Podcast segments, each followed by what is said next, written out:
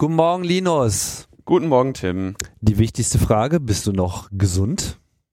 Äh, weiß ich ja nicht.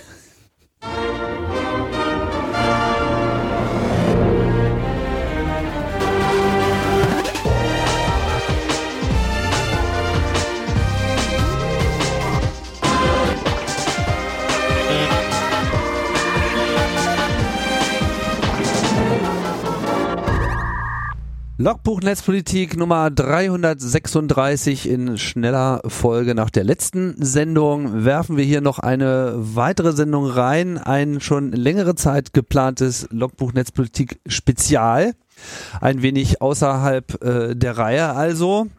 In äh, wilden Zeiten, Linus, in wilden Zeiten. Ja, ja, das, äh, aber ist schönes Wetter draußen. Ob das so gut ist, das wissen wir alle noch nicht so genau. Haben wir, haben wir nicht wirklich was von, ja. Ja, äh, ja so ist das. Zu Hause, wieder eine, eine Fernsendung. Wieder eine. Diesmal mit zwei, hatten wir schon mal zwei Remote-Gäste auf einmal? Nee, ne? Nee, nicht hier. Oder, und in dem Fall ja sogar drei. Also dich ja auch. Äh, beziehungsweise dich. Je nachdem, wer das Zentrum des Universums ist hier. genau, wir begrüßen einerseits den äh, Martin Tschirsich. Hallo. Hallo. Und äh, außerdem haben wir noch den Christian. Christian Brodowski. Hallo. Hi. Genau, genannt Cebro und wer fleißiger Chaos Communication Kongress Gastteilnehmer oder Zuschauer aus der Ferne äh, ist, wird von euch schon einiges gehört haben oder eben auch Logbuch Netzpolitik. Martin war ja hier schon mal bei uns. Ihr macht eine ganze Menge ähm, interessante Dinge rund um die Gesundheit, allerdings nicht in der Virenforschung. Tja, Christian, da sagst du was dazu. Ja, richtig. Wir kümmern uns ein bisschen um, wir kümmern uns äh, auch um Sicherheit äh, in der äh, Gesundheits-IT, äh, vor allem in der Telematik-Infrastruktur. Das hat äh, im Moment äh, noch nichts mit äh, Viren zu tun, aber ich hoffe, dass wir da auch noch länger von äh, elektronischen Viren verschont bleiben. Ganz sicher bin ich mir aber nicht, ob das lange hält. Ihr habt beim Kongress den Vortrag gehalten, der ja äh, sehr viel ähm, Aufmerksamkeit bekommen hatte, ähm, auch weit über den Kongress hinaus, wo es im Prinzip darum ging, dass Unberechtigte sich Zugriff ähm, verschaffen können in dieses Telematiksystem. Martin, kannst du das nochmal ganz kurz zusammenfassen, was da überhaupt genau das Problem war? Ja klar, wir haben einen äh, Vortrag gehalten über das Thema oder unter der Überschrift Hacker hin oder her die elektronische Patientenakte kommt. Und die elektronische Patientenakte ist quasi ein Datenspeicher für jeden gesetzlich Versicherten zurzeit noch, in dem er seine Patientendaten ablegen kann, in denen auch Ärzte dann die Patientendaten des Versicherten eintragen können. Und äh, diese Akte, die läuft auf der sogenannten Telematik-Infrastruktur. Das ist ein, sag mal, wie ein spezielle spezielles Netzwerk, das alle Arztpraxen, Krankenhäuser und Gesundheitseinrichtungen verbindet untereinander. Und ähm, Darüber werden diese Daten transportiert und in dieser Patientenakte gespeichert. Und der Zugang zu dieser Akte, der erfolgt über eine sogenannte Chipkarte. Da haben wir die Gesundheitskarte, das ist der Zugangsschlüssel für den Versicherten. Dann haben wir den Heilberufsausweis und die, äh, den Institutionsausweis, das ist der Zugangsschlüssel für den, den Arzt oder ähm, eben die Institution, die Gesundheitsinstitution.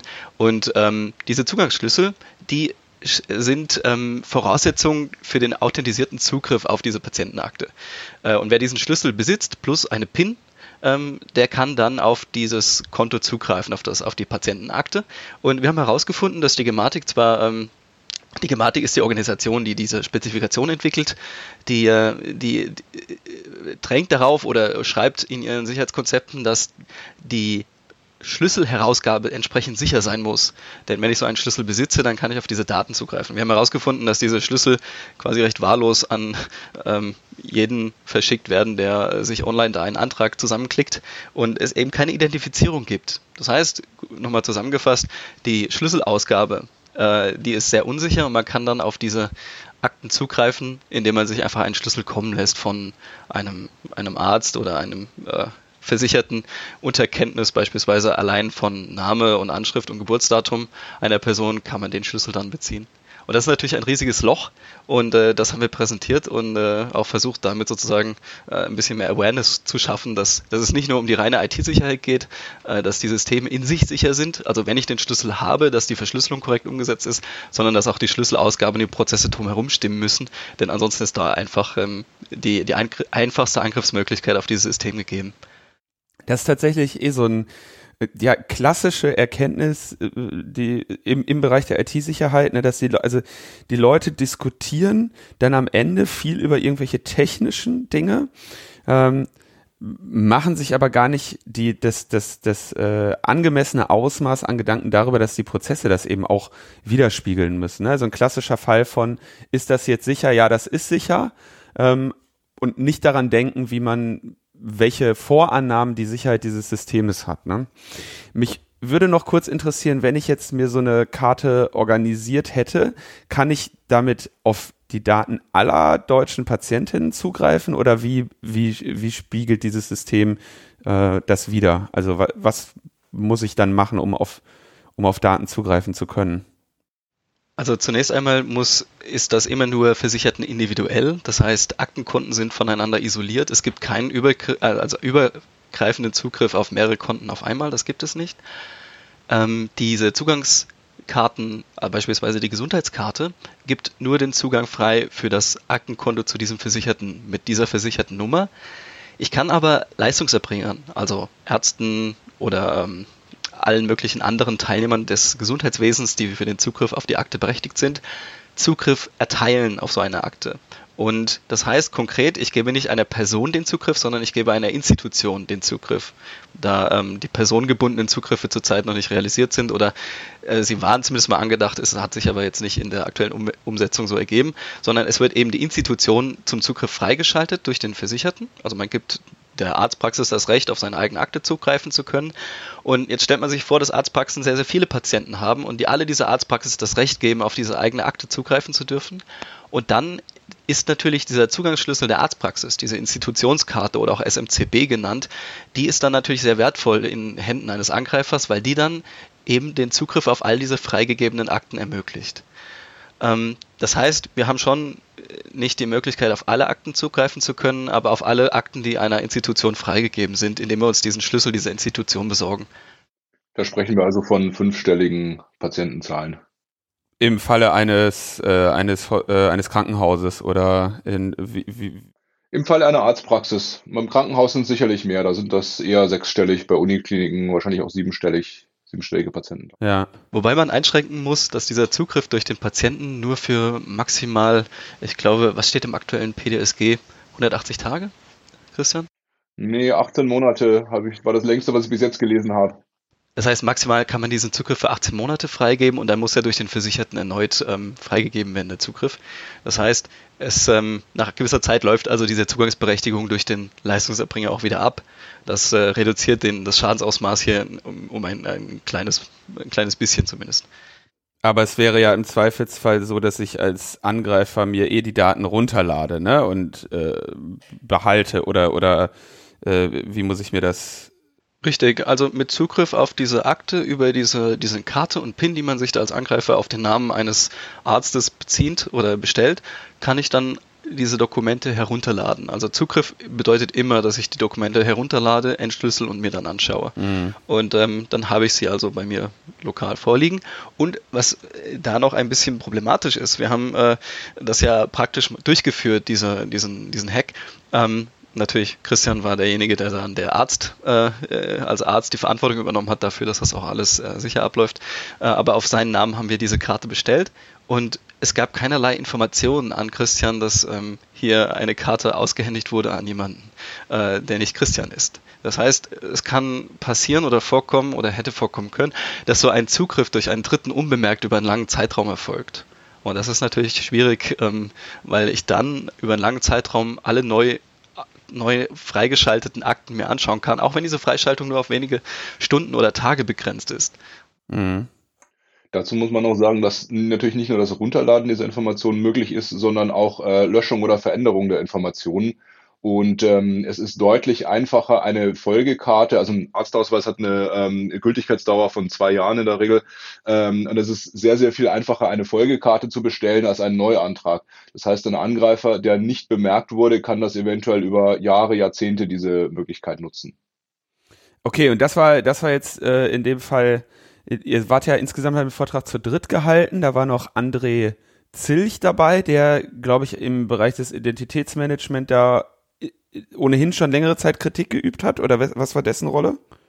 Richtig, der André, der hat schon seit, ähm, ich glaube, zehn Jahren äh, quasi fast jährlich ein Experiment durchgeführt. Und das sah wie folgt aus.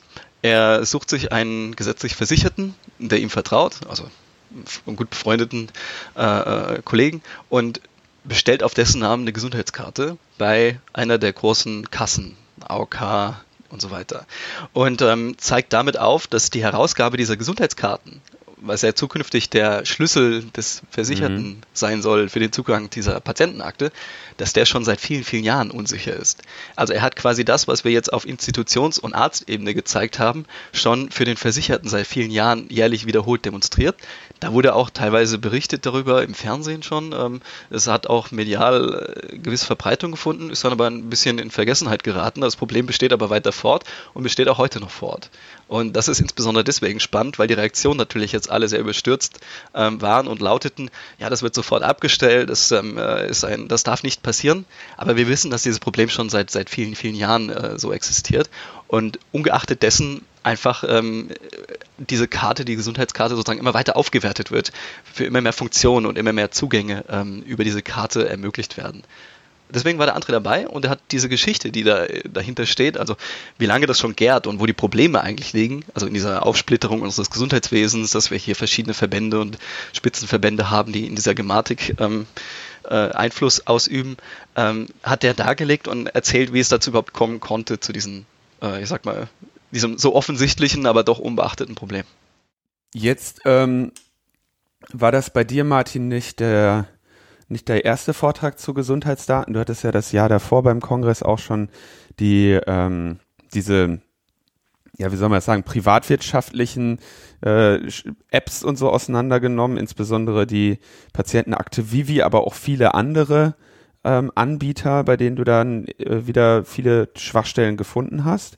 Ähm, in deinem Vortrag vorletztes Jahr hattest du quasi so eine Hochrechnung ne, gezeigt mit diesen, mit diesen Daten oder du hast die, die Bedeutung von Gesundheitsdaten so ähm, betont im Sinne von, ne, wenn jetzt irgendwie eine Bank gehackt wird und da wird Geld hin und her bewegt, dann kann man das notfalls rückgängig machen. Ne? Da gibt es irgendwelche, oder es sind Verluste, die ja auf, in irgendeiner Form kompensierbar sind während das bei Patientendaten, ne, wenn solche Daten verloren sind, eben, das ist nicht kompensierbar. Ne? Da kann man nicht sagen, ach so, das war jetzt mal so, aber die sind ja jetzt wieder, die sind ja jetzt wieder, äh, sind jetzt wieder sicher oder die stimmen nicht mehr. Ne? Ich habe ja gar keine chronische Bronchitis mehr oder so. Ne? Das ist, äh, denke ich, zeigt eben, das war ein sehr schönes Beispiel dafür, warum diese Daten so sensibel sind und wie unglaublich wichtig deren Schutz ist, warum man da eben auch keinerlei Scherze ähm, machen darf.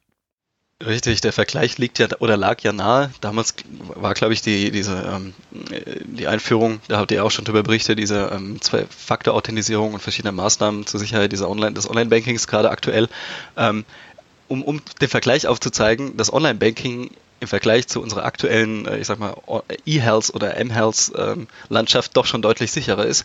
Wobei es eigentlich umgekehrt sein muss, dass eigentlich unsere äh, Gesundheitsanwendungen sicherer sein müssten als ähm, äh, das, das Online-Banking oder Online-Banking-Apps mhm. und der Zugriff darauf, weil wir ja dort, wie du ja schon sagtest, mit Daten hantieren, die äh, auch in vielen, vielen Jahren dann noch Gültigkeit haben und wo es auch viel schwieriger ist, da jetzt einen, ich sag mal, einen Ausgleich für zu schaffen, wenn Schaden eintritt. Wenn, äh, wenn wir irgendwie eine Transaktion haben, die nicht an den intendierten Empfänger geht, kann ich das einfach ausgleichen.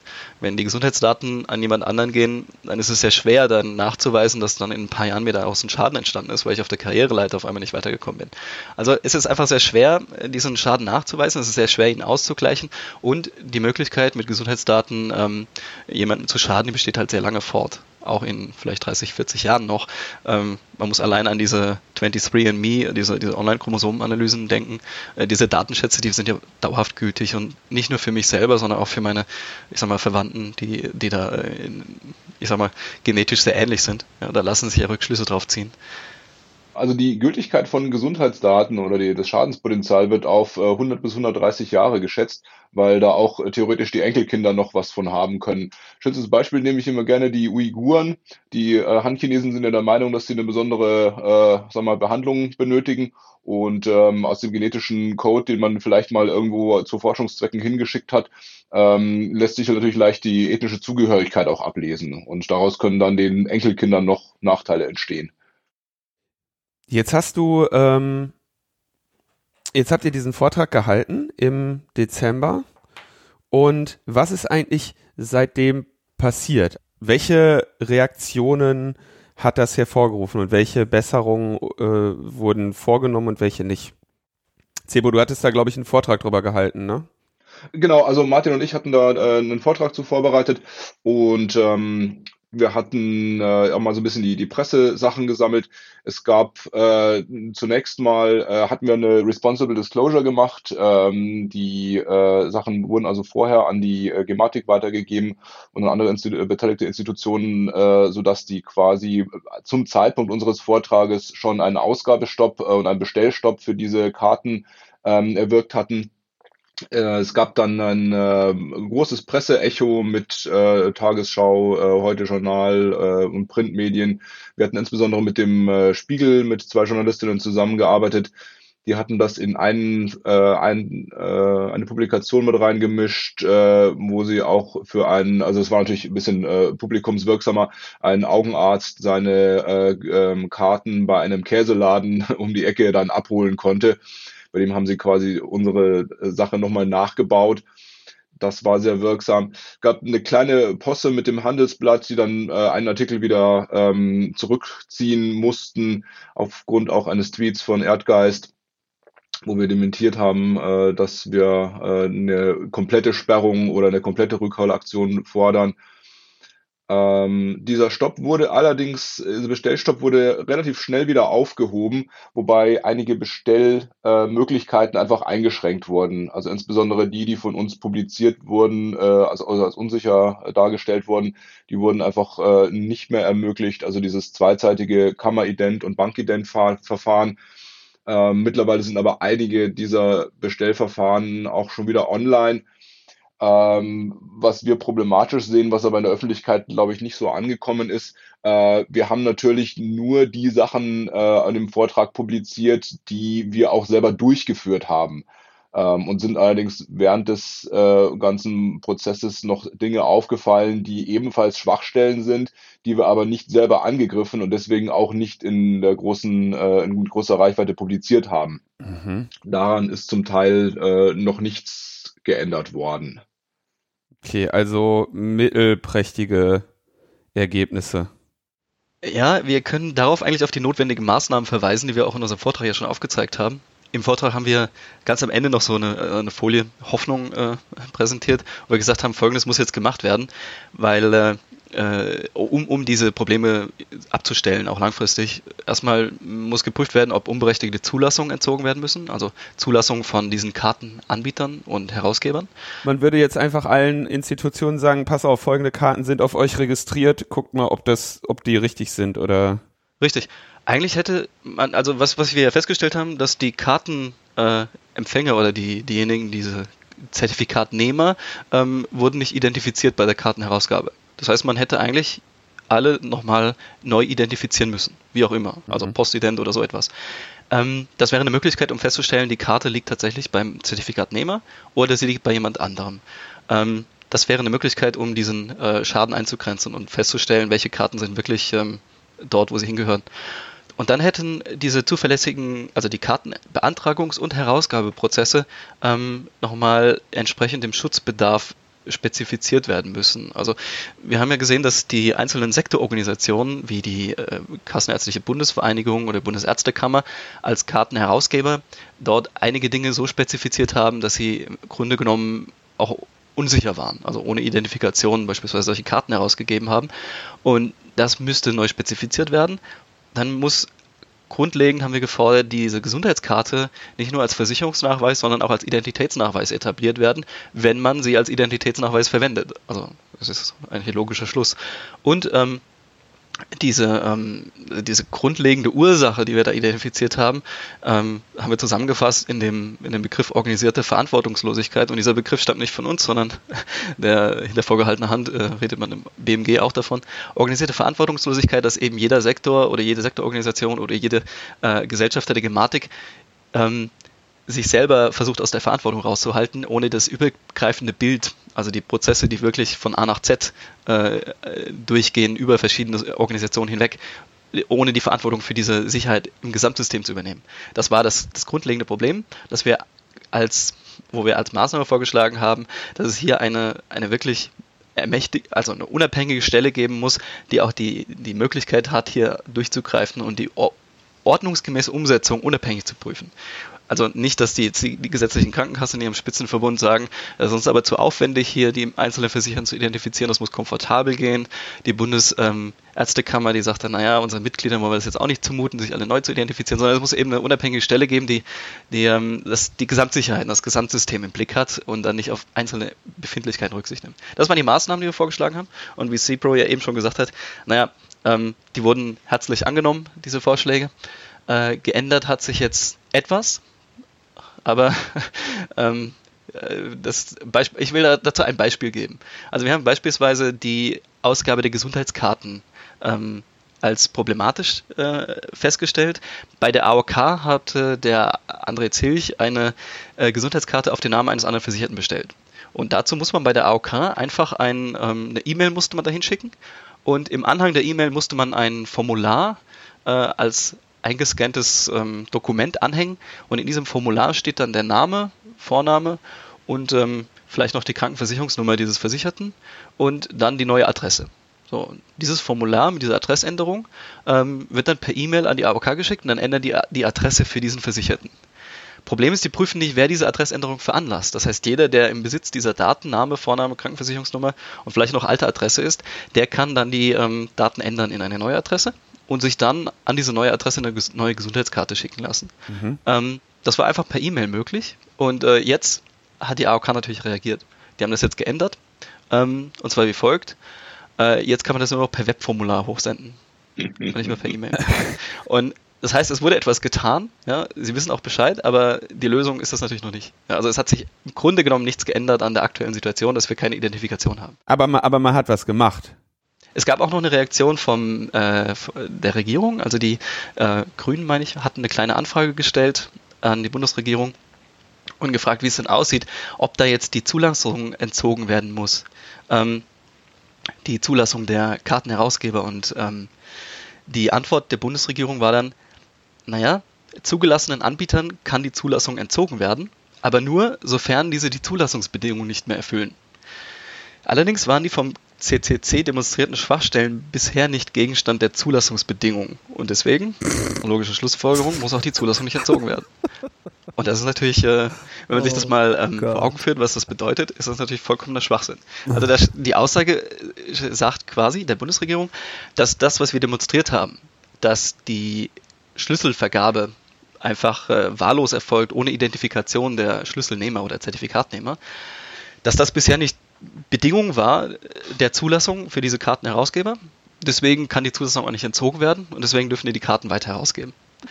Ist natürlich zu einfach gegriffen. Ja, also das behebt nicht die Ursache, sondern das ähm, äh, befreit nur von jeglicher Verantwortung oder, oder, oder Schuld, die jetzt hier ein, äh, ich sag mal, jemand tragen würde. Und da, da sehen wir, dass wir noch nicht durchgedrungen sind mit dem, was wir gesagt haben ja. auf unserem Vortrag. Schönes Beispiel für organisierte Verantwortungslosigkeit. Ne? Die Anladung von Herrn Spahn sollten wir vielleicht noch kurz erwähnen. Also ähm, der hat ja reagiert auf unseren Vortrag, ähm, dass er gesagt hat, äh, ja, wir setzen uns mit den Verantwortlichen des CCC zusammen äh, und äh, er wird sie über uns bitten, die elektronische Patientenakte weiter auf die Probe zu stellen und er challenge da den CCC. Ähm, das haben wir nicht positiv wahrgenommen, sondern äh, das war so eine Art Umarmungs- oder Vereinnahmungsstrategie Und ähm, deswegen haben wir diesem Treffen auch eine Absage erteilt. Das hat Martin ähm, Mitte, Februar ähm, gemacht oder Ende Februar für uns alle. Ähm, Ob es noch ein Treffen geben wird, muss man sehen. Äh, Im Moment stehen natürlich äh, andere Dinge im Vordergrund. Ja, das ähm, Thema ist natürlich, äh, sowas passiert gerne, ne? Der CCC zeigt irgendwo eine, einen Fehler und dann liest du äh, rucki zucki äh, auf einmal in den Nachrichten, äh, Jens Spahn verpflichtet ne, oder stellt jetzt den CCC in eine Expertengruppe und arbeitet mit dem CCC zusammen. Und alle, alle wissen das, nur irgendwie der CCC hat noch nichts gemerkt. Ne? Und äh, da, das ist natürlich leider eine sehr, ja, eine sehr durchschaubare Strategie, sich eben, ja, die Leute dann zu umarmen und irgendwie ja auch quasi in eine Position zu drängen, ja, ähm, ihr macht jetzt mit, ihr müsst jetzt äh, ihr helft uns jetzt bei den, die, diese Sachen zu beheben und bestätigt dann, dass es nachher sicher ist, ja. Und dass äh, quasi die, die aufgezeigten Versäumnisse umbiegen zu wollen in eine, ähm, in irgendwie in einen Vorteil, dass man jetzt am Ende eine Zertifizierung vom CCC bekommt oder so, ja. Und dem muss natürlich dann eine, eine Absage erteilt werden, was natürlich nicht heißt, dass, äh, dass der CCC gerne berät und mitmacht, aber nicht, äh, wenn das quasi von vornherein als eine, ähm, ja, als eine PR-Rettung äh, gezogen wird, bevor überhaupt irgendein Treffen stattgefunden hat. Ne? Das äh, geht natürlich so nicht. Insofern kann muss man dann da dem Herrn Spahn sagen, nee, arbeitet erstmal durch, was wir euch gesagt haben. Es gibt ja ausreichend Dokumentation, Responsible Disclosure und Vorträge und äh, behebt mal und dann kann man sich auch mal unterhalten, so, ne? Aber nicht damit Jens Spahn damit äh, für sich werben kann, sondern damit das Gesundheitssystem oder dieses äh, technische System verbessert wird. Ne? Denn das ist ja das, dem ich denke, alle Beteiligten sich hier verpflichtet fühlen. Jetzt haben wir im Bereich Gesundheitsdaten ein, gerade ein neues Gesetzgebungsvorhaben auf dem Tisch liegen. Und da geht es um das Patientendatenschutzgesetz oder Patientendatenschutzgesetz. Ich weiß noch nicht mal, wie man es ausspricht. Worum genau geht es da denn jetzt? Ja, also das Patientendatenschutzgesetz ähm, sieht vor, dass ähm, beispielsweise die, also die Einführung der Patientenakte. Ich, ich greife nochmal ein Stück zurück. Die Einführung der Patientenakte sollte eigentlich im digitale Versorgungsgesetz äh, abschließend geregelt werden. Ähm, da scheiterte es dann aber daran, dass zu dem Zeitpunkt der geplanten Einführung, also 1. Januar 2021, noch kein feingranulares Zugriffsberechtigungskonzept verfügbar sein wird auf die Dokumente in dieser Patientenakte. Das heißt, als Versicherte kann ich, wenn ich da ein Dokument einstelle in diese Akte, das nur entweder komplett freigeben, allen Leistungserbringern oder Ärzten, denen ich Zugriff auf meine Akte gegeben habe oder niemandem. Aber ich kann nicht sagen, bitte nur der Arzt, aber der andere nicht, der darf nur die Dokumente A, B, C sehen und der dritte Arzt darf auch das Dokument Z sehen. Das ähm, gab dann Diskussionen darüber, ob der Zahnarzt wirklich meine ganzen anderen medizinischen Dokumente sehen soll, ja oder nein. Und da gab es dann auch teilweise, ähm, ich sag mal, äh, fachliche Gründe dafür, warum das entweder sinnvoll ist oder nicht. Ähm, und da war dann die Bedrohungslage so für die ähm, Bundesregierung, dass die Verabschiedung des DVG, des Digitale Versorgungsgesetzes, äh, zu scheitern drohte, weil dieser Teil äh, dieser feinkronalaren Zugriffsberechtigung dort noch nicht enthalten war oder nicht geregelt wurde. Und deswegen hat man das alles rausgenommen und ein eigenes Gesetz verfrachtet, das Patientendatenschutzgesetz. Und das wurde jetzt verabschiedet. Aber Patientendatenschutz ähm, ist vielleicht ein Teil dieses Gesetzes, aber das Gesetz ist eigentlich viel mehr oder hat andere, viele andere Punkte wieder in, in ein Gesetzesvorhaben zusammen äh, integriert. Ich gehe mal die wichtigsten Punkte durch. Das erste ist natürlich die elektronische Patientenakte. Also es geht um die Funktion, die diese Akte bieten soll. Es geht um den Zugriff über ein, eine Benutzeroberfläche, das heißt also eine, eine App für den Versicherten, ähm, dass der Versicherte mit Smartphone oder Tablet auf seine Akte zugreifen kann. Und dann natürlich, dass der Patient auch weiß, wer der datenschutzrechtlich verantwortlich ist für diese Daten. Das ist dann wieder der Datenschutzteil. Dann geht es darum, dass eine Datenspende ermöglicht werden soll. Also Versicherte können dann ihre Daten aus dieser Akte der Forschung zur Verfügung stellen. Das wird in diesem Gesetz zumindest schon mal initial äh, so ermöglicht, eröffnet diese Möglichkeit. Leistungserbringer, Ärzte, ähm, können ähm, E-Rezepte ausstellen, also elektronische Verordnungen. Das heißt, ähm, das Patientendatenschutzgesetz äh, regelt auch das kommende elektronische, äh, die elektronischen Rezepte, E-Verordnung. Ähm, es wird auch der Zugriff des Leistungserbringers auf diese Patientenakte geregelt, also wie Ärzte darauf zugreifen können, ähm, welche ähm, Vergütung sie bekommen, wenn sie dort Dokumente einstellen oder dass sie keine Vergütung bekommen in gewissen Fällen. Ähm, und dann, auch spannend, äh, wird jetzt neu wieder aufgenommen die Verpflichtung für Ärzte, dass sie, wenn der Patient es wünscht, die Dokumente in dieser E-Akte, also elektronische Patientenakte, stellen müssen. Das ist nämlich zwischenzeitlich im äh, DVG rausgeflogen, dieser Passus, dass Ärzte verpflichtet sind, diese Patientenakte zu befüllen, wenn der Versicherte es wünscht. Und das wurde jetzt wieder mit aufgenommen. Also für den Versicherten ist diese Akte freiwillig, nur Ärzte ähm, oder eben hier berechtigte Teilnehmer im Gesundheitswesen müssen diese Akte befüllen mit den Dokumenten des Versicherten auf Wunsch des Versicherten. Und äh, es wird natürlich auch festgeschrieben in diesem Patientendatenschutzgesetz, dass ähm, den Ärzten Sanktionen drohen, wenn sie das nicht ermöglichen. Und da sind wir, glaube ich, jetzt bei 2,5 Prozent des Honorars, da kann Christian mehr sagen. Ähm, ja, das sind so die, die Elemente dieses Patientendatenschutzgesetz. Da ist noch einiges mehr drin. Beispielsweise gibt es dann äh, noch ein grünes Rezept und äh, da kann der Christian sich auch noch mehr dazu sagen. Ähm, es werden neue Fristen eingeführt für die Gesellschaft der Telematikinfrastruktur, die auch sehr ambitioniert sind, was die Einführung dieser elektronischen Patientenakte und des E-Rezeptes, diese über die kommenden Jahre angeht. Ähm, und Beschlagnahmeschutz ist auch wieder drin. Also es ist wirklich ein, äh, wie sagt man, so eine Art Omnibusgesetz, in dem alles Mögliche drin ist. Patientendatenschutz ist ein, ja, ein Teil davon. Und welche Kritikpunkte oder welche, welche Herausforderungen ähm, gibt es da jetzt? Weil ich hatte den Eindruck, das wurde schon relativ kontrovers diskutiert. Also es gab ja durchaus einige Probleme, die da angemerkt wurden von den Sachverständigen in der Anhörung im, im Bundestag. Wie, wie wird das denn aus der, aus der Ärzteschaft bewertet, Christian? Also äh, man muss zwei Sachen vorausschicken. Zum einen, das ist ein Entwurf, der noch diskutiert wird. Also aktuell laufen tut das noch nicht. Ähm, das heißt, wir hatten noch keine Möglichkeit, diese die technischen Details wirklich äh, im Realbetrieb anzuschauen. Das Zweite äh, muss man ganz grundsätzlich sagen. Also es gibt das äh, Zitat aus diesem Referentenentwurf vom 31.01.20, ähm, dass die datenschutzrechtliche Verantwortlichkeit für die Datenverarbeitung äh, in der Telematikinfrastruktur lückenlos gesetzlich geregelt wird. Das ist natürlich nicht so. Also das, was wir vorhin als ähm, äh, institutionelle ähm, äh, Verantwortungslosigkeit bezeichnet haben, das trifft leider auch hierzu.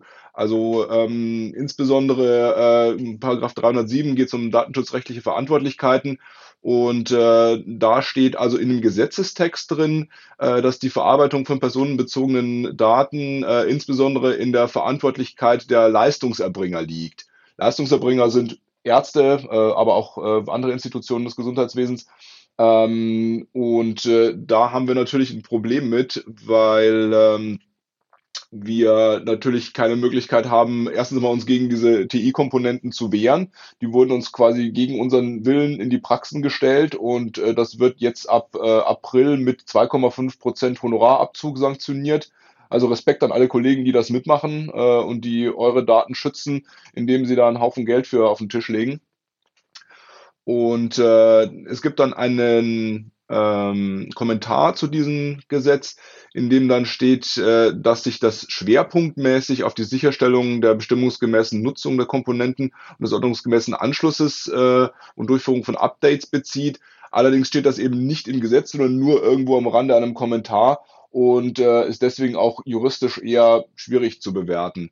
Das heißt, äh, wenn jetzt wirklich ein Datenschaden durch einen Patienten entsteht und der seinen Arztbrief im Internet findet, dann äh, ist der Arzt natürlich der Erste, auf den er zugeht und sagt, hey, pass auf, was ist da mit meinem, meinem Arztbrief und meinen Daten passiert? Äh, also der, der, Arzt hat in jedem Fall den, den Ärger und die Mitverantwortung für eine Sache, die er eigentlich selber überhaupt nicht einsehen, nicht verhindern und nicht steuern kann. Also streng genommen, die Ärzte sagen einfach, okay, wir, wir sind verpflichtet, diese Systeme einzusetzen. Die Systeme sind im Prinzip, entziehen sich auch unserer Hoheit und wir sollen aber jetzt verantwortlich für deren Sicherheit sein. Das ist quasi das, das, die, die, die, die Kritik aus der, aus der, aus den Heilberufen. das ist einer der, der Kritikpunkte, die wir daran haben. Ja, das ist, hast du gut formuliert. Wobei die äh, KBV, die KBV sagt dazu, genau zu diesem Punkt, ja, dass die ähm, äh, Datenverarbeiter, also in dem Fall die Ärzte, muss ein Verschulden für den eingetretenen Schaden treffen, nur dann haften sie auch.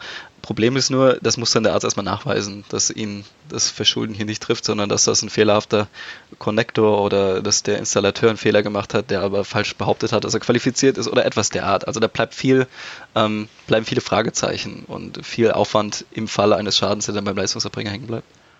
Also da stecken der, der Teufel auch in vielen Details. Ähm, zum Beispiel bei der Installation kann es einem durchaus passieren, dass halt so ein, äh, ja, sag ich mal, wenig qualifizierter IT-Mensch da kommt, das irgendwie anschließt, sodass es funktioniert. Der durchschnittliche Arzt hat nicht so viel IT-Kenntnisse, dass er äh, erkennen kann, dass die Firewall schlecht konfiguriert wurde oder dass sein äh, System dadurch äh, irgendwie beeinträchtigt wird oder ob der vielleicht sogar eine Backdoor irgendwo installiert hat und äh, es kann einem auch passieren, dass der ähm, Anbieter eben sagt, ich äh, unterschreibe dir nicht, dass ich das richtig installiert habe. Und äh, wenn es dir nicht passt, kannst du den anderen suchen. Es gibt jetzt nicht so viel ähm, Anbieter für Praxisverwaltungssysteme, die noch einen IT-Support mit dazu anbieten. Und äh, die Telekom zum Beispiel steigt langsam aus aus dem Ganzen. Und äh, das heißt, man hat auch gar nicht die Möglichkeit, sich äh, mal eben einen neuen Anbieter zu suchen, der einem das dann vielleicht richtig macht. Und äh, gerade zum Beispiel Telekom ist ein äh, schöner, ähm, schönes Beispiel. Die haben jetzt äh, eine Rückrufaktion für ihre Konnektoren gestartet und äh, tauschen also die Hardware aus. Das heißt, es ist dahinter zu vermuten, dass es Probleme mit der Hardware dort gab, die aber vorher, die entweder bewusst so ausgeliefert wurde oder äh, bei der jetzt im Nachhinein aufgefallen ist, dass sie unsicher war und die aber eben als äh, dezentrale Komponente der TI in der, im Verantwortungsbereich des Arztes steht. Also ich würde sagen, das ist vielleicht nicht unbedingt die Hardware, sondern da die Telekom ja unterschiedliche Anbieter im Vertrag hat, kann es sein, dass sie da einfach bei einem Hersteller die Hoffnung verloren haben und jetzt auf einen anderen Hersteller wechseln. Na, die Tendenz geht sowieso in die Richtung, dass die Konnektoren gar nicht mehr zwangsläufig in den Praxen stehen sollen, sondern äh, es ist jetzt auch möglich, dass quasi äh, Rechenzentren Konnektoren in größerer Menge äh, hosten und die Arztpraxis sich praktisch zu diesem Konnektor verbindet wobei das äh, eigentlich nur eine Verlagerung dieses Problems ist.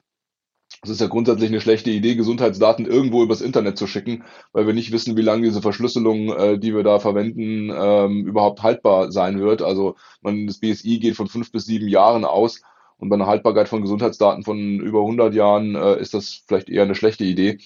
Aber das trifft natürlich generell auf die Telematik zu.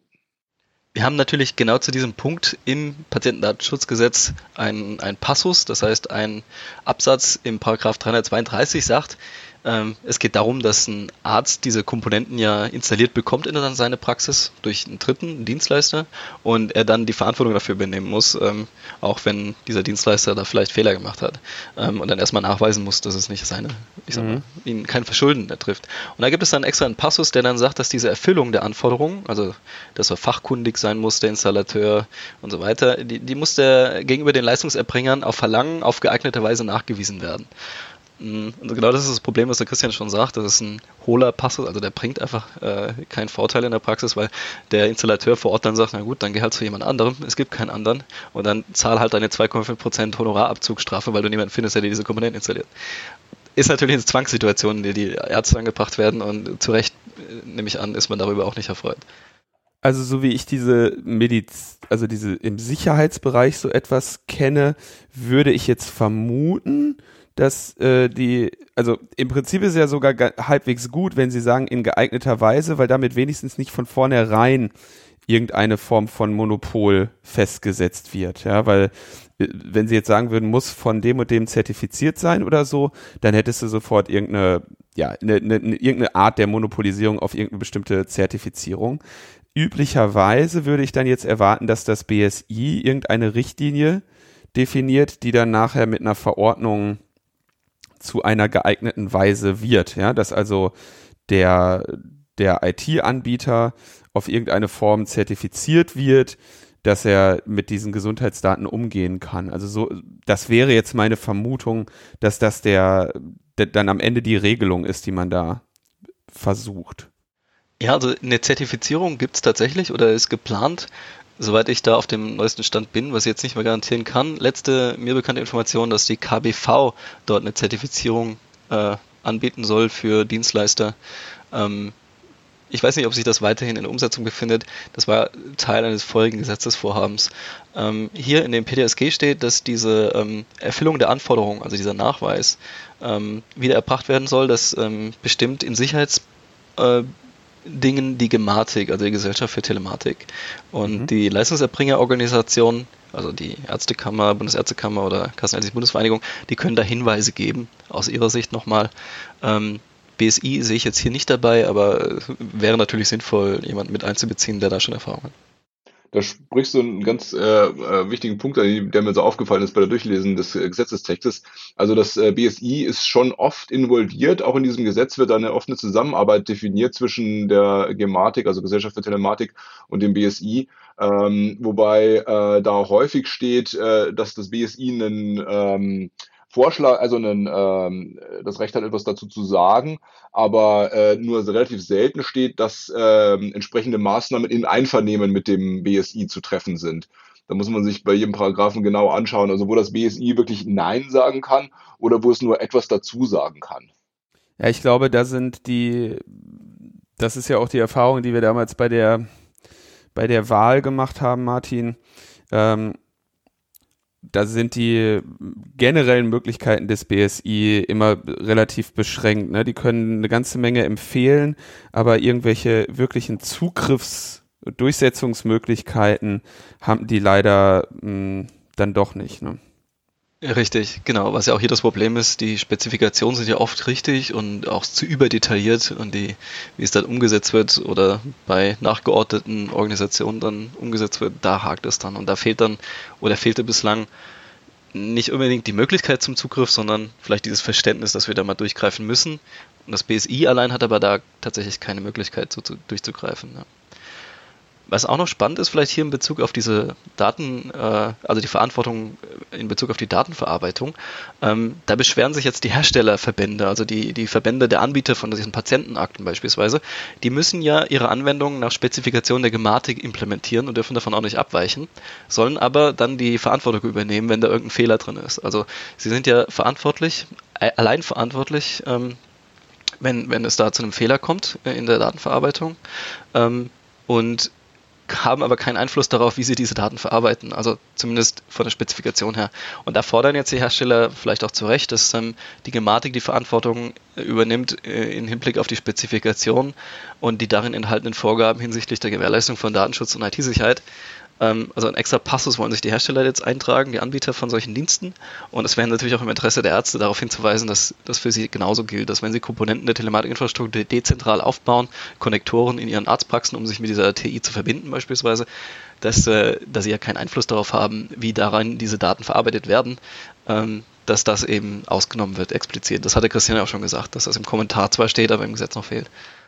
Das, das klingt ein bisschen nach äh, genau dem Fall, den ihr da jetzt, oder einer Ähnlichkeit, einem ähnlich gelagerten Fall wie dem, den ihr jetzt da schon mal gezeigt habt, ne? Dass im Prinzip sich alle an die Regeln halten, es trotzdem eine Schwachstelle gibt und jetzt ist die Frage, wer ist verantwortlich? Oder? Das habe ich richtig verstanden, ne? Ja, richtig. Und äh, hier gerade aus Sicht der Ärzteschaft muss man sagen, die sind natürlich das schwächste Glied der einzelnen Leistungserbringer. Ja. Mhm. Der hat ähm, nicht wie beispielsweise den Bitkom als Verband der ähm, äh, jetzt Anbieter im Hintergrund, der dann hier auf dieses Gesetzesvorhaben der Art Einfluss nimmt. Da muss man schauen, dass jetzt die ähm, Bundesärztekammer beispielsweise das vielleicht doch noch äh, äh, schafft, in diesem Referentenentwurf diese, diesen Passus da abzuändern. Es bleibt zu hoffen. Also im Moment sind die erstens mit anderen Dingen beschäftigt und zweitens mal ist äh, IT-Kompetenz äh, gerade in den Ärztegremien doch nur sehr punktuell vorhanden, muss man leider sagen. Wenig überraschend. Und das müsste eigentlich auch nicht unbedingt so sein. Ne? Also wir sind da einfach auch einfach schlecht beraten durch die Regierung. Ja, richtig. Und Ärzte lassen leider auch äh, sehr viel mit sich machen. Aber das ist ein anderes Thema. Ähm, eine Sache, was ich noch ansprechen wollte, äh, Thema Datenhoheit. Ähm, das hat auf der auf meinem Vortrag auf der HIP auch zu einer äh, ausführlichen Diskussion geführt. Also äh, bei mir schlagen da drei Herzen in meiner Brust. Ähm, zum einen beschreibt ja der ähm, Referentenentwurf, dass eine Patientensouveränität herrschen soll. Das heißt, ähm, dass bei einer versicherten geführten Akte äh, auch der Versicherte die komplette Hoheit über seine eigenen Daten hat darüber, da kann ich als Patient, also ich bin selber gesetzlich versichert, sagen, klar, muss so sein, absolut richtig, absolut toll. auch als äh, äh, informationssicherheitsinteressierter Mensch kann ich sagen, ja, absolut richtig. Als Arzt äh, muss ich da leider dagegen sprechen. Ähm, wir haben ein Problem, dass manchmal Patienten auch versuchen, ähm, Ärzte, sei es absichtlich oder halb unabsichtlich, hinters Licht zu führen und ihnen Daten vorzuenthalten. Insbesondere haben sie natürlich die Möglichkeit in der ähm, elektronischen Patientenakte auch, äh, wenn dieses feingranulare Berechtigungskonzept dann kommt, dann äh, dem Arzt äh, bestimmte Arztbriefe oder Informationen eben nicht zu zeigen. Und ich hatte selber schon Patienten, die äh, so eine Art äh, Suicide by Doctor äh, äh, probiert haben, die mir also mir und dem Operateur, also allen beteiligten Ärzten eben äh, nicht gesagt haben, dass äh, schwere Erkrankungen vorliegen und die das als äh, positiv äh, bewertet haben, so einzuschlafen und nicht mehr aufzuwachen. Genauso kann es Patienten geben, die vielleicht Schadenersatzansprüche erwirken wollen, indem sie halt dem Arzt Informationen vorenthalten, es dann zu einem wie auch immer gearteten Schaden kommt und sie danach äh, Schmerzensgeld oder Schadenersatzansprüche anmelden und behaupten, naja, wieso, das stand doch in meiner EPA. Und der Arzt hat da relativ schlechte Karten, weil er natürlich äh, schlecht beweisen kann, dass zu diesem Zeitpunkt, zu dem er das eingesehen hat, also zum Beispiel bevor ich meine Narkose angefangen habe, eben eine bestimmte Information für ihn nicht einsehbar war. Und ähm, dazu kommt eben, dass in dem ähm, äh, Referentenentwurf auch steht, dass die Protokolldaten der Gesundheitskarte nur für den Versicherten bestimmt sind. Die darf also der Arzt nicht einsehen. Und dazu kommt der Beschlagnahmeschutz. Das heißt, selbst wenn der Arzt äh, in einem Strafverfahren ist und äh, auf die Beschlagnahme dieser Protokolldaten hinwirken möchte, er sie eventuell nicht bekommt. Und äh, damit hat der Arzt relativ schlechte Karten. Die einzige Möglichkeit, die er hat, äh, das zu umgehen, ist halt jedes Mal, wenn man zumindest dieses Verzeichnis der Dateien bekommt von dem Patienten, davon einen Screenshot zu machen und den irgendwo zu speichern. Und äh, da äh, ansonsten hätte der Arzt wahrscheinlich ein Problem nachzuweisen, dass ihm bestimmte Informationen nicht zur Verfügung standen. Hm. Thema Beschlagnahmeschutz, das ist ein ganz wichtiges Thema. Ähm, wir hatten früher schon äh, ich kritisiert, ich glaube auch ähm, zum Teil auf dem Kongress, dass die Arztakten, solange sie in Gewahrsam des Arztes sind, einem Beschlagnahmeschutz unterliegen. Das heißt, ähm, sie dürfen dann nicht ähm, durch die Ermittler irgendwie beschlagnahmt werden, wenn es zu einem Verfahren kommt. Ähm, praktisches Beispiel, es gab in Berlin den Fall eines äh, Autofahrers, der von der Straße abgekommen ist mit hoher Geschwindigkeit und einen Passantinnen und Passanten überfahren hat, ähm, die zu Tode gekommen sind. Da wurde dann versucht, auf die Patientenakte Zugriff zu nehmen, um auszuschließen, dass dieser Fahrer eventuell Epilepsie oder andere oder vielleicht eine alkoholische äh, Sucht oder irg irgendwas leidet und das vielleicht heranzuziehen für das äh, Strafverfahren. Ähm, dieser Zugriff wurde verwehrt und es gab dann auch keine Möglichkeit für die Ermittler, auf diese Akte zuzugreifen, ohne Einverständnis des Patienten. Ähm, das ist ein ganz wichtiges Schutzprinzip äh, dieser medizinischen Daten. Ich bin ja auch nicht verpflichtet, ähm, im, im äh, Prozess oder gegenüber den Ermittlern Aussagen über meinen eigenen Gesundheitszustand zu machen oder meine eigene Gesundheit dort zu offenbaren. Ähm, und das wird natürlich wenn diese Daten jetzt sich außerhalb des Gewahrsams des Arztes befinden, indem er seine kompletten Bestände äh, an Informationen über diesen Versicherten in die elektronische Patientenakte hochlädt, konterkariert, dann ähm, kann man natürlich sagen, dass aktuell, wenn ich mir beim Arzt einen Ausdruck, eine Kopie meiner Arztakte geben lasse, dass die auch nicht diesem Beschlagnahmeschutz unterliegt. Aber wir haben hier ja das Bestreben, dass möglichst alle Dokumente, die der Arzt über den Versicherten besitzt, alle Informationen dauerhaft und lebenslänglich in dieser Patientenakte abgelegt werden sollen. Und diese Patientenakte soll auch als Instrument des Austauschs zwischen Ärzten und also äh, dienen, äh, so dass sozusagen von einem Arzt zum anderen die Akten weitergegeben werden. Und solange sie sich aber in dieser Patientenakte befinden, unterliegen sie oder unterlagen sie dann nicht mehr diesem Beschlagnahmeschutz und hätten beschlagnahmt werden dürfen. Und das ist natürlich ein, ein Problem, wenn wir statt im Einzelfall wie jetzt das quasi zum Regelfall machen möchten, dass ähm, Arztakten sozusagen gespiegelt auch in dieser Patientenakte liegen. Und deswegen hat man jetzt den Beschlagnahmeschutz auch auf diese elektronische Patientenakte ausgeweitet. Und das ist ein Teil von diesem Patientendatenschutzgesetz, das Zeugnisverweigerungsberechtigte oder also von zur Verweigerung des Zeugnisberechtigten eingestellte Dokumente in dieser Patientenakte nicht beschlagnahmt werden dürfen. Problem ist, das ist natürlich wieder zu überspezifisch. Wenn ich jetzt also beispielsweise, und das, das interessanterweise hat es beispielsweise Bitkom angemerkt, ja, die jetzt nicht unbedingt Patientenvertreter sind. Ja. Die haben gesagt, ähm, wenn jetzt von einem Angehörigen eines anderen Heilberufes, der zwar schweigepflichtig ist, aber kein Zeugnisverweigerungsrecht hat, äh, wie zum Beispiel ähm, ein äh, Psychotherapeut, den der Patient von sich aus aufsucht, ähm, also der hat dann Schweigepflicht, aber kein Zeugnisverweigerungsrecht äh, über die in diesem Patienten Psychotherapeuten äh, Sitzung angefallenen Daten. Ähm, wenn von diesem dann Daten in diese Patientenakte eingetragen werden, dann unterliegen die nicht mit dem, diesem, diesem äh, Beschlagnahmeschutz. Also dieser, dieser Passus, dass nur von Zeugnisverweigerungsberechtigten, und das ist immer kontextabhängig, ob auch ein Arzt kann teilweise nicht zeugnisverweigerungsberechtigt sein, wenn er nämlich irgendwo als Patient auftritt. Ja, das ist sehr schwer zu ermitteln. Wenn von diesen Daten eingetragen werden, dass die nur dann eben diesem Beschlagnahmeschutz unterliegen, äh, wenn, wenn es tatsächlich im Moment der Eintragung derjenige zeugnisverweigerungsberechtigt war. Und das, hätte, das, das müsste noch ein bisschen angepasst werden, dass sozusagen die Daten allgemein, die da drin sind, ähm, und insbesondere also die von Leistungserbringern eingetragenen Daten diesem Beschlagnahmeschutz unterliegen. Zumal der Patient ja auch die Möglichkeit hat, eigene Daten in die EPA einzustellen. Ach so, ich kann da auch noch selber Sachen Daten speichern oder was? Richtig. Genau. Die würden dann dem auch nicht unterliegen. Ach so, aber das ah, okay, an, äh, der Fall wäre jetzt, ich, ich habe irgendwas äh, gescannt äh, und leg das da jetzt auch mal dazu, um oder oder was wäre da der der Anwendungszweck? Genau, zum Beispiel. Ich habe irgendeinen alten Arztbrief zu Hause gefunden oder jemanden aus dem Ausland äh, und scanne den selber ein und stelle ihn da dazu. Dann würde ich fragen, haben wir alle Bereiche behandelt? Und dann würde ich nochmal so zur Zusammenfassung bitten. Ich finde, es gibt noch zwei wichtige Bereiche, die wir noch nicht äh, betrachtet haben. Das eine ist ähm, die Reaktion auf den 36C3, auf unseren Vortrag. Die hat dazu geführt, dass wir hier einen eigenen Absatz bekommen haben im PDSG. Aha. Und zwar heißt es da speziell in Paragraph 311 Aufgaben der Gesellschaft für Telematik, die Sicherheit der in der Telematikinfrastruktur genutzten Identifikations- und Authentifizierungsverfahren, insbesondere der Karten und Ausweise, sowie deren Ausgabeprozesse zu koordinieren, zu überwachen und bei Sicherheitsmängeln verbindlich Vorgaben zu machen, das ist jetzt nach dem Patientendatenschutzgesetz eine Aufgabe der Gesellschaft für Telematik geworden.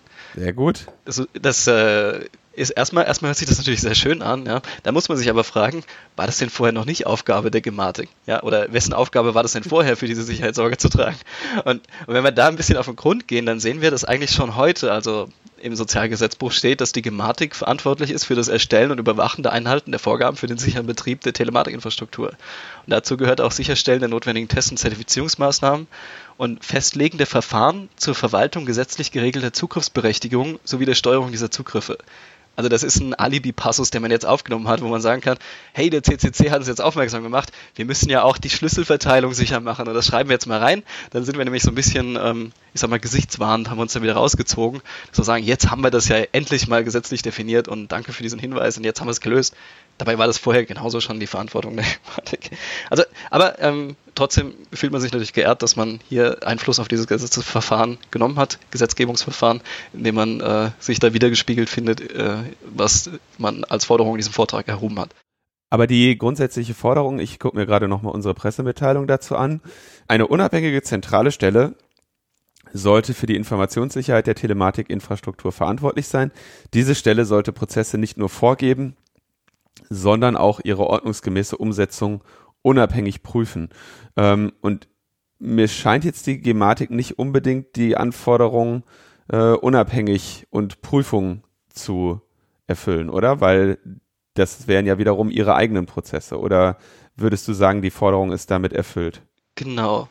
Also laut dem Absatz in 311 PDSG Aufgaben der Gesellschaft für Telematik, also dass die jetzt verbindliche Vorgaben machen soll, äh, was sie auch vorher schon machen sollte, das richtet sich ja an die Gesellschaft der Telematikinfrastruktur. Und das sind wieder die einzelnen Gesellschafter und die Gesellschafter sind das BMG, der Spitzenverband der gesetzlichen Krankenversicherung und, und, und. Und genau da hatten wir das Problem, dass die sich untereinander nicht einig waren. Mhm. Und die Lösung kam, also in Bezug auf diese unabhängige Stelle, eine Stelle, die da verbindlich Vorgaben machen kann, die kam eher dadurch ins Spiel, dass sich das BMG die Mehrheit an der Gesellschaft für Telematik gesichert hat mit 51 Prozent und dass neuerdings auch einfache Mehrheiten reichen in Gremien der Gematik oder in, in, in dieser Entscheidungsfindungsprozessen innerhalb der Gematik, um äh, Dinge durchsetzen zu können. Das heißt, das BMG hatte schon, also Bundesministerium für Gesundheit, mit der Übernahme der Mehrheitsanteile in dieser Gesellschaft für Telematik sich diese Möglichkeit eröffnet, da als Alleinverantwortlicher durchzugreifen. Mhm. Das ist aber jetzt nichts, was dieser Passus hier aufgreift oder ähm, was sich aus diesem neuen Absatz äh, in 311 aus dem PDSG ergibt. Wir haben noch einen zweiten wichtigen Punkt, das ist die Datenspende, finde ich. Ja. Weil das ist ein, ein Gebiet, das immer für, ich sag mal, sehr kontroverse Debatten sorgt. Und zwar die Möglichkeit des äh, Versicherten, seine Daten zu spenden, wobei Datenspende ja auch schon, ich sag mal, ein wertender Begriff ist. Das ist ja unschön, wenn man die Spende verweigert. Ja, und wer spendet, das ist ja erstmal etwas Löbliches und was Anerkennenswertes. Das kann man so stehen lassen, ist aber natürlich ein wertender Begriff. Und ähm, die Datenspende wird im PDSG so geregelt, dass ähm, die in der elektronischen Patientenakte gespeicherten Gesundheits Gesundheitsdaten, die über keinen Personenbezug verfügen, dass die gespendet werden dürfen. Und zwar muss der Versicherte einmal einwilligen und dann fließen diese Daten eben ab zur Datenspende. Es ist gena genau und sehr, sehr einschränkend geregelt, wer dann auf diese gespendeten Daten zugreifen darf. Ähm, da gibt es auch schon Forderungen von verschiedenen Verbänden, dass das auch bitte ausgeweitet werden soll auf Pharmazieunternehmen und ähnliche, weil die ja die eigentlichen Forschungsleistenden ähm, sind in Deutschland. Momentan ist es aber nicht der Fall.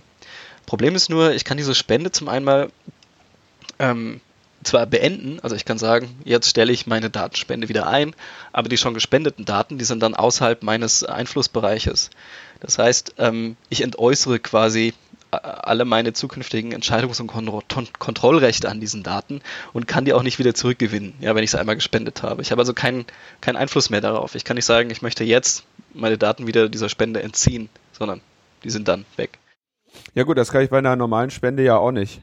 Ja klar, aber wir haben ja hier keine normale Spende, sondern eine Datenspende. Ja. Und äh, die Analogie hört da ja auf. Und hier könnte man beispielsweise Konzepte fordern, dass ich meine Daten der Forschung zur Verfügung stelle und irgendwann diesen Zugriffs, dieses Zugriffsrecht für Forschungsvorhaben ja auch wieder entziehe. Also da, das sind ja äh, Möglichkeiten vorhanden. Dann ist natürlich auch die Frage, diese Daten sollen entweder pseudonym oder anonym weitergemeldet werden. Da gibt es zwei verschiedene Möglichkeiten. Ähm, es ist nur die Frage, wie realistisch sind anonyme Gesundheitsdaten. Mhm. Ja, das ähm, kann der Christian vielleicht eher bewerten. Äh, also dieses Konzept der Anonymisierung. Also Anonymisierung von Gesundheitsdaten genauso wie Pseudonymisierung ist äh, einfach nur Bullshit. Also Gesundheitsdaten sind sehr spezifische Daten. Wenn man weiß, ich hatte am 13.06.2016 eine Kniespiegelung und vordere Kreuzbandplastik links und habe noch drei Allergien, dann gibt es keinen anderen Bundesbürger, der dieselben Konstellationen hat. Und wenn die, diese Konstellation auftritt mit späteren Daten zusammen, dann kommt vielleicht irgendwann Bluthochdruck dazu oder Asthma, äh, oder vielleicht sogar mal wie in jedem normalen Arztbrief dazu eben Patientendaten genannt werden, Name, Geburtsdatum, vielleicht sogar Versichertennummer und Anschrift, dann sind diese Daten damit sehr leicht de-anonymisierbar und zuordnenbar. Und ähm, das ist ein äh, großes Problem. Und äh, ja, deswegen kann ich von der Datenspende eigentlich nur abraten. Hm. Ja, ich hätte noch eine kurze Sache zu sagen, wenn ja. ich darf. Ähm, also ich habe äh, jetzt in letzter Zeit sehr viele Vorträge vor äh, Ärzten gehalten und äh, war noch für sehr viel mehr angefragt, die aber jetzt im Moment ausfallen. Ähm, in all diesen Vorträgen rate ich den Ärzten, ihren Patienten klarzumachen, dass die Nutzung der elektronischen Patientenakte und der anderen Dienste momentan zu unsicher ist und dieses ganze Konzept zu wenig ausgereift ist äh, und wesentliche Sicherheitsaspekte eben noch nicht mal angedacht wurden. Also zum Beispiel gibt es keine Abschätzung der Folgen von Datenschäden, wer dafür aufkommt und wie die bearbeitet werden. Und das möchte ich eigentlich gerne meinen Kollegen mit auf den Weg geben, dass die Patienten halt über die elektronische Patientenakte so aufklären wie über einen nicht notwendigen medizinischen Eingriff und äh, ihren Patienten eben explizit davon abraten. Gut, Jungs. Ähm, ich denke, haben wir das ganz gut ähm, zusammengefasst. Was, war, was ich ganz gern nochmal ähm, fragen wollte, äh, wieso eure eigene Situation ist. Es wendet sich jetzt natürlich primär an Cebro, weil du bist ja äh, im medizinischen Bereich auch aktiv tätig und von daher hast du bestimmt auch gerade ganz andere Sorgen als äh, Datenschutzgesetzreform. Was ist denn deine Realität gerade? Also ich bin ja Anästhesist, äh, bin niedergelassen und mache äh, viel ambulante Anästhesie, arbeite nebenbei aber auch noch manchmal auf Intensivstationen. Und im Moment bin ich gerade dabei, das so ein bisschen umzuschiften. Also die ähm, elektiven, also planbaren oder verschiebbaren ambulanten Operationen, die werden zunehmend verschoben. Die ähm, Operationen oder die Narkosen, die dafür notwendig sind, die äh, man jetzt nicht sechs bis acht Wochen aufschieben kann, die führen wir trotzdem durch, aber unter erhöhten Sicherheitsmaßnahmen, also Eigenschutz und vor allem auch Patientenschutz. Ähm, das sind zum Beispiel Leute mit äh, Zahnschmerzen, gerade Kinder, äh, Leute mit äh, Nierensteinen oder ähnlichem, die man jetzt nicht so lange warten lassen kann, auch Tumorpatienten. Äh, das führen wir weiter durch, fahren das aber weiter runter und äh, zum anderen bin ich in Bereitschaft für die Intensivstationen, in denen ich auch eingearbeitet bin. Das heißt, äh, ich bin in Kontakt mit den dortigen Chef- und Oberärzten und äh, warte im Prinzip drauf, dass die mich äh, abrufen und äh, eventuell äh, eben für die für den äh, Patienten ähm, Beatmung auch brauchen. Hm. Und was ist so dein allgemeiner Eindruck der aktuellen Situation so überlastungstechnisch? Äh, wir stehen noch kurz davor, allerdings sind wir zeitlich etwas äh, hinter Italien und natürlich ein ganzes Stück hinter China. Ähm, ob die Zustände ähnlich werden, kann ich noch nicht abschätzen, aber das Gesundheitswesen wird auf jeden Fall sehr stark belastet werden. Wir haben den Vorteil, dass wir ähm, halt mehr Vorlaufzeit hatten und auch gewisse Infrastruktur, auf die wir einfach zurückgreifen können. Also wir können uns besser vorbereiten. Daher hoffe ich, dass es nicht so die Ausmaße annimmt wie in äh, China oder in Italien oder wie es in Spanien jetzt gerade losgeht. Hm. Ich denke, die ganze äh, Debatten um Gesundheitsdaten wird jetzt auch nochmal neu ähm, belebt werden, gerade im Hinblick auf ähm, was man jetzt sozusagen epidemiologisch ähm, erfassen kann. Ne? Also es gibt natürlich jetzt ein großes Interesse daran, bei möglichst äh, vielen Leuten zu wissen, wie es ihnen geht. das ist, glaube ich, eine ganz, ganz neue äh, Debatte, die wir da jetzt demnächst auch noch äh, führen müssen und wo dieses ganze für und wieder Datenschutz hin und Nutzbarkeit der Daten her äh, nochmal auf eine ganz andere Probe gestellt werden wird. Also zur Epidemiologie und Datenschutz oder nicht mehr Datenschutz gab es einen Artikel in der FAZ gestern, den ich leider nicht ganz gelegen, gelesen habe, bevor er hinter der Paywall verschwunden ist, hm. ähm, wo eben auch äh, auf Zugriff auf Mobilfunkdaten und ähnliches gefordert wird und sehr weitgehende Rechte für das Bundesministerium für Gesundheit äh, gefordert werden, die quasi per Dekret dann auch Grundrechtseingriffe vornehmen können. Das scheint ein Entwurf zu sein, der diskutiert wird. Äh, ich hoffe, dass wir da bald mehr davon hören. Im Moment haben wir natürlich das Problem, dass wir nicht mal dagegen demonstrieren gehen können. Das ist äh, genau, das ist noch ein anderes äh, Thema. Ne? Gut, das hatten wir jetzt hier äh, gestern schon in der Sendung mit Thomas Lohninger, als wir vor allem über die österreichische Situation gesprochen haben alle gesetzlichen Maßnahmen sollten zumindest äh, ganz klar erstmal temporären Charakter haben, wenn sie denn jetzt sozusagen als absolut äh, erforderlich angesehen äh, werden. Äh, ne, da, damit man sie dann eben in Zeiten wieder äh, genauer diskutieren kann, wo eben genau solche demokratischen Prozesse wieder ausgelebt werden können. Also da sehe ich halt das Problem, das ist einfach die Erfahrung aus der Vergangenheit, dass die äh, Staatslenker halt äh, feststellen, wie sehr oder wie einfacher sich, es sich äh, regieren lässt, wenn man solche Notstandsdekrete hat. Insofern liegt es durchaus in deren Interesse, um Sachen voranzubringen, äh, diesen Notstand möglichst lange bestehen zu lassen und diese Krise möglichst lange auszuleben. Und danach müssen wir dann gucken, vor was für einem Staat wir dann stehen. Ja, da müssen wir auf jeden Fall achtsam sein, auch wenn ich jetzt äh, an dieser Stelle auf keinen Fall äh, den Politikern unterstellen möchte, dass das jetzt ihr ein, einziger äh, Sinn und Zweck der Existenz ist gerade, sondern die haben sicherlich auch genug an der Backe. So oder so, erstmal vielen Dank für euren Beitrag. Linus, hast du noch was? Ähm, auch mein Dank. Ne? Man hat gesehen, das ist jetzt wieder äh, im Prinzip eines von den Themen, die ja streckenweise dann so, noch so ein bisschen hypothetisch und das gibt's alles noch nicht und man, ne, aber wie wird das in vielen Jahren sein, so dass das ein sehr trockenes Thema ist, insbesondere sich da durch diese Spezifikationen und so weiter zu lesen. Ähm, insofern echt mein Dank und Anerkennung, dass ihr euch diesen Themen widmet und da dran bleibt, weil es irgendjemand muss es eben tun und das ist in weiten Teilen sicherlich keine besonders ähm, dankens oder keine besonders angenehme ähm, Aufgabe, sich damit die ganze Zeit auseinanderzusetzen und diese Diskussionen zu führen. Deswegen ähm, vielen Dank, dass ihr das tut und vielen Dank, dass ihr euch hier die Zeit genommen habt, uns das alles mal zu erklären. Vielen Dank, dass ihr so coole Podcasts macht. Ja, richtig. Kann ja nichts anderes.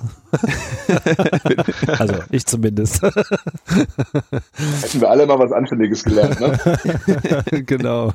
Ja, und gerade gerade die Anästhesisten jetzt, äh, das klingt, klingt ja auch nach so einem langweiligen Beruf, der wird ja jetzt in den nächsten Monaten dann doch sehr spannend, denn wenn ich die medizinische Lage da äh, richtig verstehe, sind das ja überall, wo dann steht Beatmungskapazitäten, Ärztinnen und Ärzte, die Beatmungen durchführen müssen, das sind ja dann am Ende die äh, Anästhesistinnen und Anäst Anästhesisten, die das dann machen müssen, ne? die diese Hö Höchstbelastung dann bekommen, neben natürlich den äh, Pflegekräften. Äh, das ist äh, ja fast richtig. Also zum einen möchte ich explizit die Pflegekräfte erwähnen, die da auch einen großen Anteil an, an der Sache haben, vor allem die so qualifiziert sind, dass sie auch eine Beatmung mal über eine Strecke alleine führen können. Ähm, es sind nicht nur Inter äh, Anästhesisten, die beatmen können. Äh, sicherlich gibt es auch äh, Internisten und Chirurgen, die auf Intensivstationen eingearbeitet sind. Aber äh, gerade die äh, niedergelassenen Anästhesisten oder die im Ruhestand, die vielleicht auch schon länger nicht mehr auf einer Intensivstation gearbeitet haben, die werden da jetzt hoffentlich äh, zumindest eine kurze Einarbeitung äh, oder Wiedereinarbeitung bekommen, bevor sie auf ähm, Beatmungspatienten losgelassen werden.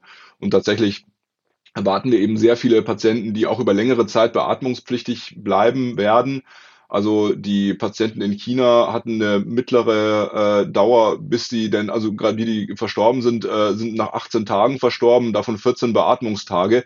Also das ist was, äh, was sich, äh, was deutlich skalieren wird. Also mhm. da, die Patienten werden sich quasi stapeln. Gut, dann machen wir jetzt hier äh, ein Ende und äh, bleibt gesund und äh, wir sprechen uns sicherlich wieder, wenn es Neuigkeiten zu verkünden gibt. Nicht wahr? Sehr gerne. Alles klar.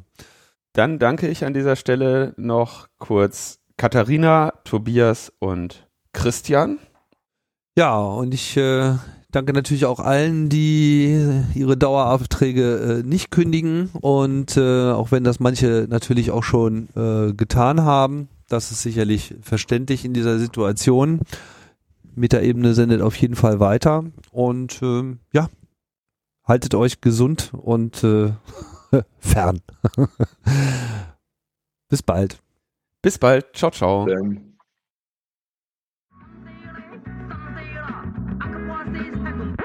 Oh, you waiting for me, is it? First, don't kanchong, don't be confused. Check the source, then share the news. Shop at the market, don't be kiasu. Just buy what you need, don't jam the queue. Our frontline workers don't pray, pray. They give their all every day. If you meet them, say thank you.